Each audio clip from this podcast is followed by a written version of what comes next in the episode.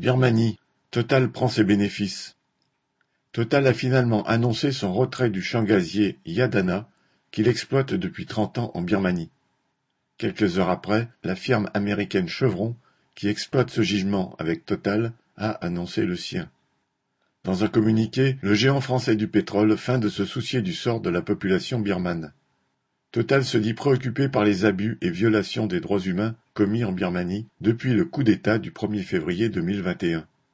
En un an, la junte a assassiné près de 1500 opposants, en a arrêté 8700 et de nombreuses condamnations à mort ont été prononcées. Elle a mis à feu et à sang des quartiers ouvriers, des villes ou villages, pour tenter, sans y parvenir, de vaincre la résistance au coup d'État. Cela avec la parfaite complicité de Total et Chevron. Environ 50% des devises de l'État birman et de la junte militaire proviennent en effet de la rente gazière. L'organisation Earth Right International déclare, Depuis le début du coup d'État, Total et Chevron ont facilité le transfert d'environ un demi-milliard de dollars américains de revenus à la junte militaire. Ces paiements sont la plus grande source de fonds étrangers de l'armée et alimentent ces atrocités en matière de droits humains. En avril 2021, trois mois après le coup d'État, Pouyanné, le PDG de Total, justifiait sa collaboration avec le régime assassin en prétendant qu'il refusait de priver la population birmane d'électricité.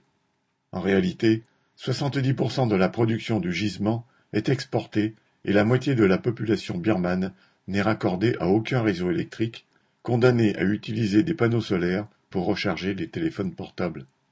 La firme a bien réagi à un article du journal Le Monde détaillant le montage financier utilisé par Total pour financer la junte à partir d'une filiale enregistrée aux Bermudes.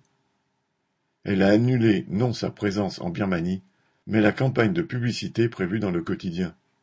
De leur côté, les dirigeants de l'impérialisme versent des larmes de crocodile sur le sort de la population birmane, mais se gardent bien de sanctionner financièrement les firmes liées à la junte.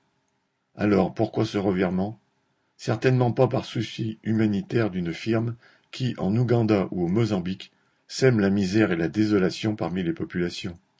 En fait, la fin de l'exploitation du champ Yadana était de toute façon prévue pour 2025 en raison de son épuisement.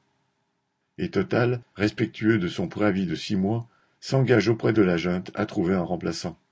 Comme l'indique l'association Info Birmanie, citation, Total a sans doute effectué un calcul entre les bénéfices et les risques qu'il y avait à rester sur une telle opération. Comme bien d'autres firmes occidentales, le géant pétrolier avait sans doute estimé que la violence de la répression aurait rapidement raison de la résistance de la population et que sa complicité avec les massacreurs serait vite oubliée.